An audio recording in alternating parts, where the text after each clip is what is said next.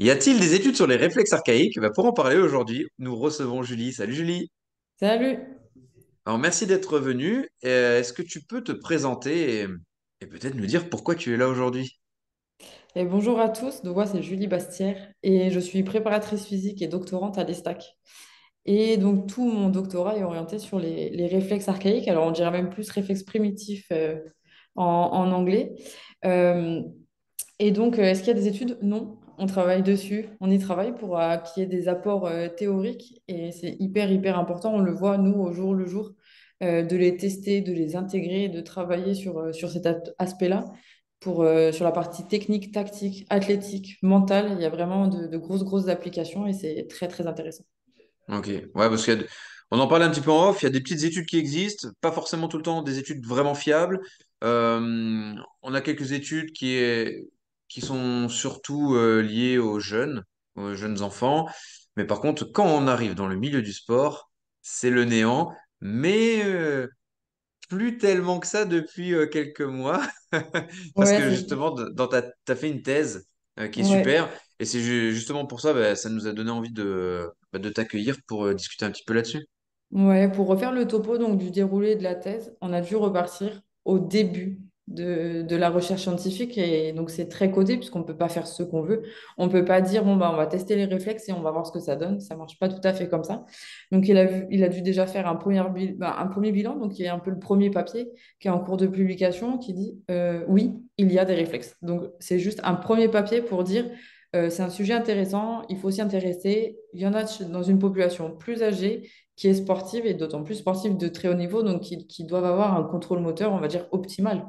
Voilà, en plus, ils sont sélectionnés en centre, bah, de toute façon, peu importe le, le sport où on teste, hein, ils sont censés avoir un contrôle moteur euh, excellent. Et on s'est rendu compte qu'il y avait quand même plus de 75% des, des sportifs qui avaient des réflexes archaïques.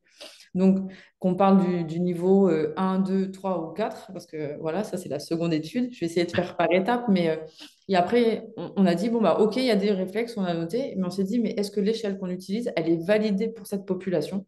Donc, il a, fallu reprendre euh, la validation d'échelle. Donc, c'est peut-être pas le plus funky, mais en tout cas, pour après tous les adeptes des réflexes, ça va être très utile d'avoir euh, cette échelle, puisque comme ça, on testera tous de la même façon et on saura qu'elle est validée.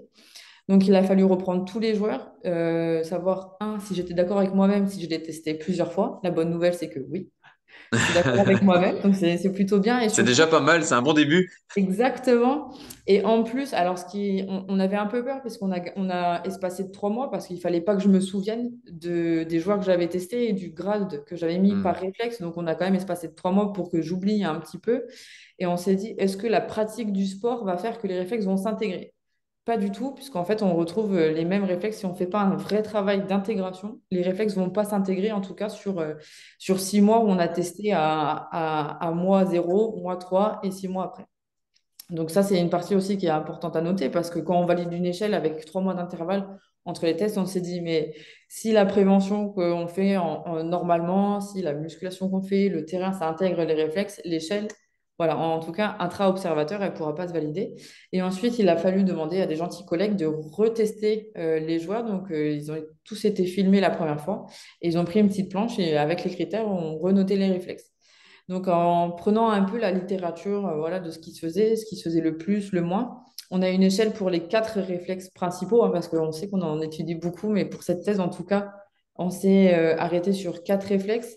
Alors, reprends-moi si tu veux euh, sur le nom, parce que je l'ai dit souvent en anglais. Ouais, mais euh, le réflexe euh, asymétrique et symétrique du coup, ouais, le TLR et le réflexe de Moreau. Voilà, c'est les quatre principaux où on s'est vraiment intéressé. On aurait voulu en mettre plus, hein, le réflexe de Landau, de Babinski, mais tellement peu d'études dessus qu'on n'a pas pu se baser euh, sur ce qu'il y avait déjà. Et on sait qu'en recherche, il faut avoir une première paire pour après en mettre plein de petites. Et donc, on ne les a pas inclus, mais en tout cas, on aura une échelle validée au moins pour ces quatre, euh, quatre réflexes-là dans cette déjà très population. bien. Euh, ouais, ça fait déjà euh, plutôt euh, pas mal. Donc après, donc voilà, mes collègues ont renoté et a priori, à part sur le réflexe, le TLR, on est quand même plutôt d'accord puisque le TLR, le TLR, pour rappel, hein, c'est juste une oscillation. Et à regarder à la caméra, a priori, on voit quand même pas forcément tous les mouvements euh, Ouais, involontaires. moins net que d'autres, quoi. Exactement. Le TLR, Moro, c'est c'est très le, facile. Le Moro, le voilà. Et c'est le réflexe vestibulaire pour euh, ceux qui ouais. ont, qui l'ont plus à la française, mais euh, je pense qu'ils ont compris. Voilà, donc euh, du coup, et donc après, donc la troisième étape, c'était donc, OK, ils ont des réflexes. L'échelle, elle est validée. En trois, est-ce qu'il y a un impact sur le terrain? Parce que nous, ce qui nous intéresse, c'est le football, il faut, faut, faut Hmm. performer. Et donc, on a pris tous les joueurs, on les a testés. Et après, les analyses vidéo, ils ont été très, très, très, très, très gentils. Je le dis quand, au cas où s'ils écoutent, parce que j'ai dû les supplier. Euh, ils ont codé tous les joueurs sur entre 5 et 7 matchs, chaque joueur sur euh, passe réussi, passe pas réussi, euh, lecture de trajectoire off, lecture de trajectoire, enfin voilà, pléthore de critères. Et donc après, on les a regroupés par, euh, par profil. Et, et donc, on, on- on a pu observer qu'effectivement, ceux qui avaient des profils plus élevés de réflexes avaient plus de déchets techniques et aussi au niveau Hmm. tactique, réussissaient moins au niveau tactique. Donc, ce qui c'est hyper, hyper intéressant. Et, euh, et pour revenir à cette euh, validation d'échelle, pour comprendre le troisième article, c'est qu'après, on a catégorisé les, joueurs avec euh, entre 0 et 5% de réflexes encore actifs c'est profil zéro. Voilà, on peut admettre, on admet que 5% de réflexe actif n'a pas d'impact sur la, motricité, moins 25%, moins de 50%, moins de 75%, moins de 100%. Et donc, on a des scores glo global, un score global qui nous donne euh, voilà, 0, 1, 2, 3, 4, comme les réflexes.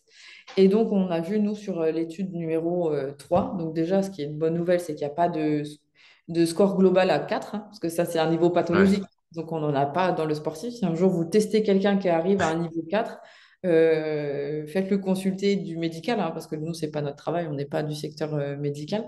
Mais euh, c'est pathologique, mais en tout cas, qui... on a eu des scores globaux à 3. Donc, c'était le début du 3, certes, à 51, 52%, mais quand même à 3. Mhm. Et donc, on avait quand même beaucoup plus de déchets techniques. Et au niveau de, des zones du terrain, on avait des déchets aussi techniques sur la partie tactique. quoi. Donc, hyper, hyper intéressant. Et donc là, on est sur la dernière année, donc l'étape 4, où on reteste les, les joueurs. Et donc, euh, on les, on, on les prend sur six mois, donc enfin sept mois, juillet, août, septembre jusqu'à décembre.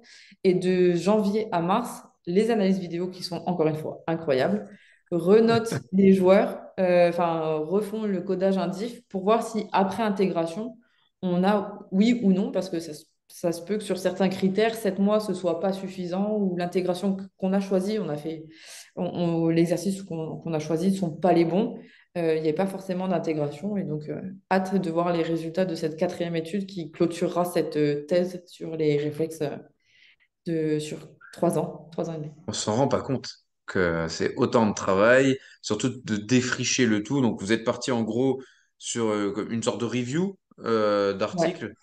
Et euh, après, pour poser des bases, des jalons, après, euh, sur des articles qui vont définir comment tu vas coter ton test le, et avoir une notation, parce que tu peux pas faire de l'empirique, tu es quand même obligé de faire quelque chose de, Oui. de, concret.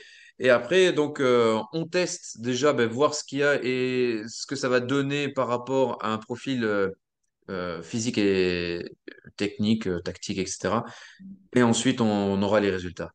Mais on a hâte que ça Ouais, on finisse. a... Pour voir l'intégration, parce que c'est vrai que dans la littérature, l'intégration euh, prend beaucoup de temps. Euh, c'est pas quelque chose qui se fait, euh, c'est pas magique. Donc, euh, si on fait une séance d'intégration, on va avoir des résultats à l'instant T, mais pour l'avoir Ouais. sur très long terme, il faut quand même pas mal de temps. En tout cas, dans les écoles, dans les études sur, sur des enfants ou dans les pays euh, du Nord, ils sont un peu plus développés, tout ça, même les pays de l'Est, hein, la Pologne, ils sont très très forts là-dedans. Ouais. Euh, ils le disent chez chez des enfants à l'école, s'ils le travaillent 15 minutes par jour, il faut quand même du temps pour intégrer ces fameux réflexes. C'est c'est pas quelque chose qui se fait comme ça. Et comme j'ai dit en- au début, l'activité physique ne permet pas d'intégrer les réflexes. Et ça, c'est important de le dire parce que c'est vraiment un travail, il faut vraiment sensibiliser les gens à ça, que non, l'activité physique, surtout très spécialisée, ne permet pas Hmm. d'intégrer ces réflexes et qu'il faut quand même y prêter attention parce qu'on a quand même des réflexes qui peuvent changer l'état émotionnel. Et donc, euh, la santé mentale, un peu des, des joueurs, on le voit surtout sur le réflexe de Moro. Les gens qui présentent un Moro, un Moro, même pas très très élevé, on le voit, ont des tendances à être plus anxieux. Alors ça, on le sait de par la littérature, mais au quotidien, on peut l'observer euh, très très facilement. Yes. C'est euh, vraiment intéressant parce que nous, tu vois, on, bah, on travaille vraiment essentiellement sur les réflexes. Et à un moment, tu sais, il y a eu le Covid. Et depuis le Covid, ben, moi, en tout cas, quand je passais des gens en bilan, je me disais, mais waouh, le nombre de moraux qui sont Ouais. révélés, c'était euh, hallucinant. Mhm. Et euh, là, on a commencé bah, vraiment à tisser les liens entre la partie euh, bah, psycho, euh, émotionnelle et la partie vraiment physique, motrice. Et, et on s'est rendu compte ben, que ça mettait un sacré désordre euh, dans les réflexes, dans, dans tout, en fait, qui est ce statut émotionnel là qui soit euh, aussi exacerbé. Et, et là, on a, on s'est aussi beaucoup intéressé donc au Moro. On a regardé le, les quelques études qui parlent du Moro. Il n'y en a pas beaucoup, malheureusement. Et c'est ça qui est marrant, sais, le lien qu'on peut faire euh, avec le réflexe tonique labyrinthique, euh, ne serait-ce que par euh, bah, leur place à peu près dans le tronc cérébral. Ils sont à peu près Ouais. situés aux mêmes endroits, les deux. Et, euh, et après, on s'est beaucoup intéressé au réflexe de peur paralysante. Mais il y a très peu de littérature scientifique dessus. Euh, je Alors sais pas si c'est même le nez. hein. C'est ça, ouais. C'est, il est apparu, c'est un des derniers qui est apparu vraiment euh, au niveau de la littérature, mais c'est très, très, très, très maigre. Et, et pourtant, on entend un petit peu plus parler maintenant dans diverses formations sur les réflexes. Et on peut se dire qu'il vient causer des troubles un petit peu plus gros, mais bon, a priori, on ne retrouverait pas ça chez les sportifs de haut niveau. Ça serait plus du moraux que de Ouais. réels euh, réflexes qui pourraient entraîner derrière des, des choses qu'on peut retrouver avec des Et traumas, le, des trucs comme ça. le RPP, donc moi, il fait pas du tout partie de mes recherches hein, parce que bah, pas de littérature veut dire que je peux pas m'appuyer Ouais. sur quelque chose. Donc il viendra peut-être dans un post-doctorat, on verra, ou dans mes futures recherches. Par contre, on- Enfin, même pas par contre, mais le plus, c'est qu'il est pas très testable. En fait, euh, le Mm. test n'est pas très répétable. Donc, euh, ce qui fait que scientifiquement parlant, alors on sait qu'il existe, on sait un peu le déclencher pour l'observer, mais le déclenchement, enfin, c'est pas, ouais, c'est pas répétable euh, comme façon de faire. Donc, il, nous, en tant que praticiens, on peut le faire en dehors. Sur de la, de la recherche, il est déjà beaucoup plus dur à faire. C'est comme le lando. Euh, le lando, on sait qu'il existe. On sait qu'en plus, il n'apporte pas que du bien. Et en fait, à tester, euh, c'est pareil. De le grader, c'est très, très dur. C'est un peu l'effet euh, qui se coule, oui, non. Et ouais, donc, c'est euh, ça. on a du mal à leur mettre euh, des grades et on voit que le grade, quand même, paraît quand même hyper important sur euh, l'impact. Nous, il y a un article en parallèle où je serai co-autrice et pas autrice numéro une parce que j'aurais pas le temps de faire. Mais en tout cas, on a euh, filmer tous les tests de saut en drop jump et en CMJ et toutes Mhm. les, les courses en fait des, des- des joueurs. Et en fait, à l'aveugle, des gens qui ne les connaissaient pas, on, on- on notait aussi est-ce qu'à la course, ils se déplacent vers la gauche? Est-ce que sur le saut, on a une abduction des bras? Bref, tous les critères au niveau de tous les axes de flexion, d'extension, tout. Et, euh, et en fait, ça se voit sur les sauts. Ça se voit sur, un- sur euh, les gens qui vont faire un drop jump avec un Moro et un TLR en extension.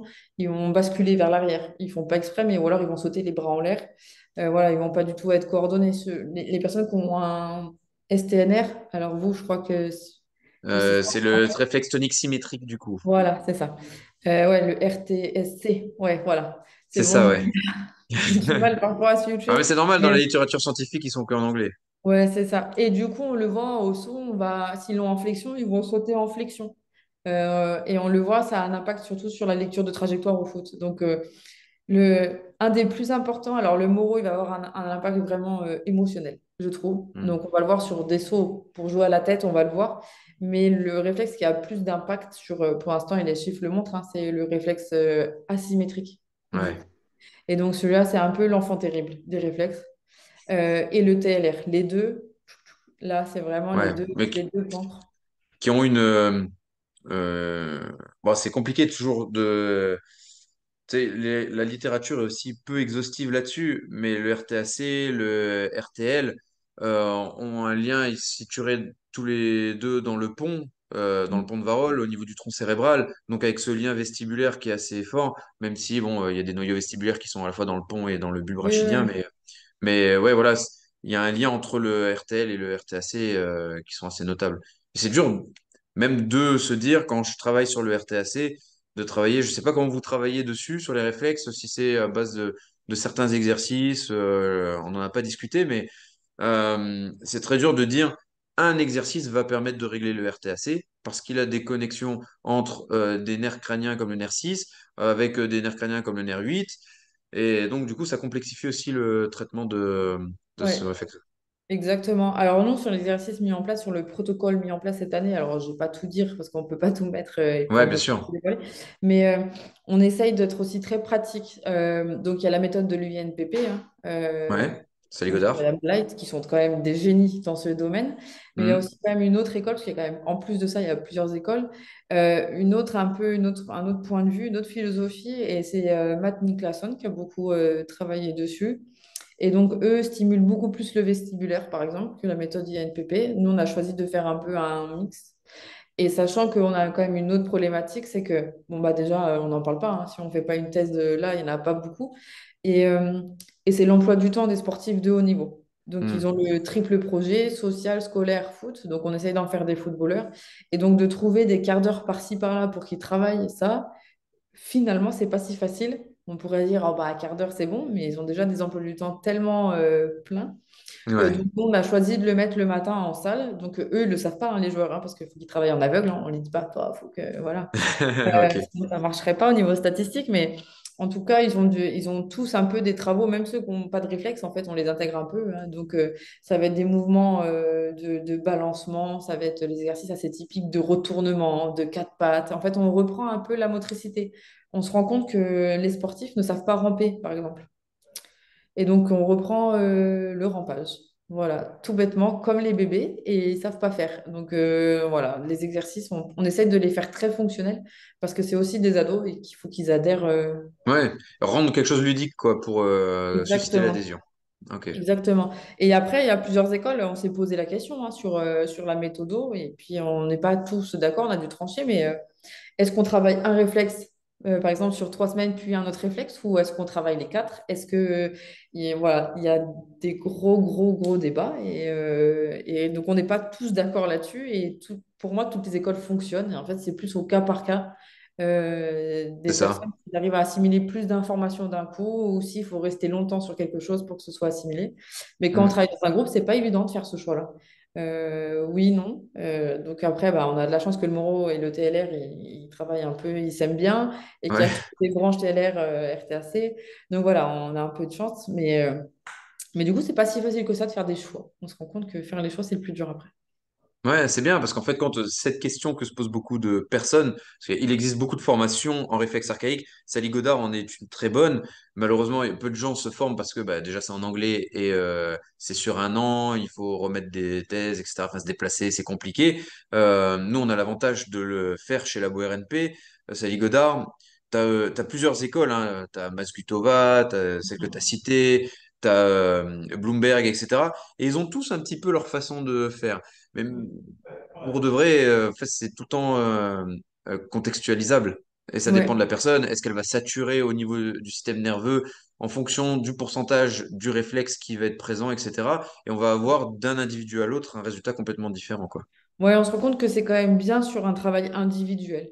Euh, Ouais, en collectif, nous, on espère avoir quand même des résultats parce que ce serait quand même quelque chose euh, d'hyper intéressant, même pour tout le monde, du coup, pour tous les prépas, pour tous les ouais, entraîneurs. Si on a une formule un peu qui n'est pas parfaite, mais qui permet déjà de réduire cet écart sur le taux de réussite euh, sur le terrain, déjà, on aura gagné une petite, euh, une petite bataille. Mais foncièrement, je pense que c'est quelque chose qu'il va falloir après euh, ancrer et travailler en individu, comme on va travailler, euh, je sais pas moi, euh, la force en individuel parce qu'il faut quelque chose de particulier, le prix de la prévention adducteur, ça va être vraiment une prévention à part, en fait. Hmm. Et c'est le temps que, que ça vienne, hein, mais euh, voilà, parce qu'il y en a quand même beaucoup euh, des réflexes où moi je suis un peu frustrée de pas faire de recherche dessus parce que, bah, encore une fois, il n'y a pas, mais euh, par exemple, le, le réflexe, les réflexes au niveau du genou, le, le réflexe de retrait, euh, si on passe les footballeurs, il n'y en a pas un qui l'a d'actif, alors que c'est un réflexe de vie, c'est quelque chose qui doit être là. Ouais, Ils ne l'ont plus. Ils ne l'ont plus. Euh, voilà, et donc, au pire des cas, il y a un genou sur deux, mais euh, on est sur 97% des, des footballeurs qui ne l'ont plus, par exemple. D'accord, ok, c'est intéressant. poser des questions sur euh, bah, les ischio-jambiers. Bah oui, effectivement, ils sont quand même beaucoup mis en tension, d'autant plus Hmm. qu'ils n'activent pas ce réflexe-là. Euh, voilà, beaucoup de croisés. hein, et après, ça, ça, ça soulève quand même beaucoup de, questions. Le réflexe, euh, du coup, euh, ils savent pas. Ils ont pas. Ils ont ah pas. ouais, Voilà. ok, Ils ont pas. Et, et on se dit que oui, peut-être que ça fait, ça amène euh, d'autres, d'autres choses. euh. ok, c'est super intéressant. Et du coup, bah, ce qui est bien, c'est que bah, comme tu es encore euh, au stade de doctorant, tu vas avoir plein d'années pour rechercher plein de choses. Ouais. Et c'est génial. En tout cas, c'est bien parce que tu as déjà une ouverture d'esprit. Comment, toi, tu as connu la toute première fois que tu as connu les réflexes archaïques? Euh, moi, je viens de l'école Volo sur les préférences motrices. Ouais, Euh, après, je me suis intéressée à tout, hein, mais au départ, euh, le pied d'entrée, c'était ça. Et Ouais. donc, du coup, par le biais aussi un peu de l'IMP, parce que c'est Paul Lambon qui intervient sur l'école, ok? Exactement, donc par ce biais-là. Et puis parce que je n'étais pas vouée à faire une thèse, hein, qu'on se le dise à la base. Et on s'est arrivé en Ok. master où on m'a dit, tu serais bien que tu fasses un doctorat quand même. Il y a deux, trois trucs où... Et donc je suis partie après là-dedans. euh, j'ai mis du temps, hein, quatre ans pour commencer cette thèse. Et donc euh, elle a mûri très très longuement cette thèse. C'est-à-dire que j'ai toujours travaillé euh, sur des sujets qui se ressemblaient. J'avais travaillé beaucoup sur l'anthropométrie, toujours un peu dans la biomécanique de toute façon du Hmm. mouvement. Et donc on arrive aux préférences motrices. Et préférences motrices, qu'est-ce qui peut altérer euh, voilà, ces préférences motrices? Boum, les réflexes. C'est quelque chose de nouveau, c'est un peu bankable hein, parce que te cache pas que quand je vais sur les conférences, à chaque fois les questions c'est pour moi. Euh, ah oui, mais comment, mais pourquoi? Donc en fait, euh, c'est vraiment un plus. Voilà. Et puis après, c'était une vraie volonté de ma part de ne pas faire une thèse comme les autres. Voilà, où on reparle un peu des sujets, on va plus dans le pointu. Alors, c'est plus laborieux, c'est plus dur de repartir de zéro que d'avoir choisi un sujet où il y a déjà pléthore de, de, recherches. Mais en tout cas, c'est vachement plus galvanisant et voilà, de, de partir sur ça. Ok. Bah, en tout cas, bon, c'est tout à ton honneur. C'est super. Je pense qu'on pourra en parler encore des heures. On- Ouais. Je crois que ça fait que ça 20 fait minutes déjà qu'on 15 en minutes. parle. Ouais, Et euh, ouais, j'aurais plein de questions encore, mais je pense peut-être qu'on te réinvitera mais du coup, vers le mois de mars, avril, quand, euh, ouais, c'est ça. quand ça sera, quand on pourra en parler un peu plus euh, librement. Exactement. C'est déjà super euh, d'avoir permis aux gens qui vont écouter ce podcast de d'ouvrir l'esprit, de déjà de se dire bah oui, il y a peut-être pas autant de d'études dans le milieu sportif, mais parce qu'il y a une raison. Mais Ouais, peut-être que grâce à toi, ça va ouvrir aussi énormément d'esprit. Et, et je pense que tous les gens qui travaillent dans, le- dans ce milieu-là, des réflexes archaïques ou avec les sportifs, peuvent te remercier parce que tu, ouais, euh, tu amènes euh, de l'eau bénite pour, euh, pour euh, tout ce monde-là, quoi. ouais. Ouais, c'est un plaisir en tout cas. Bah, merci beaucoup, Julie. Pas de Si problème. euh, les gens veulent te suivre, je pense sur Instagram, ils peuvent te trouver, Julie Bastière. Julie Bastière. Et voilà. Et donc, euh, bah, tu es, tu es très ouvert. On a facilement pu euh, discuter. Donc, euh, voilà, n'hésitez pas. euh, euh, elle fait un super travail en tout cas. Et je te remercie d'avoir été présente avec nous Merci aujourd'hui. Pas de Merci. problème. À bientôt. À bientôt.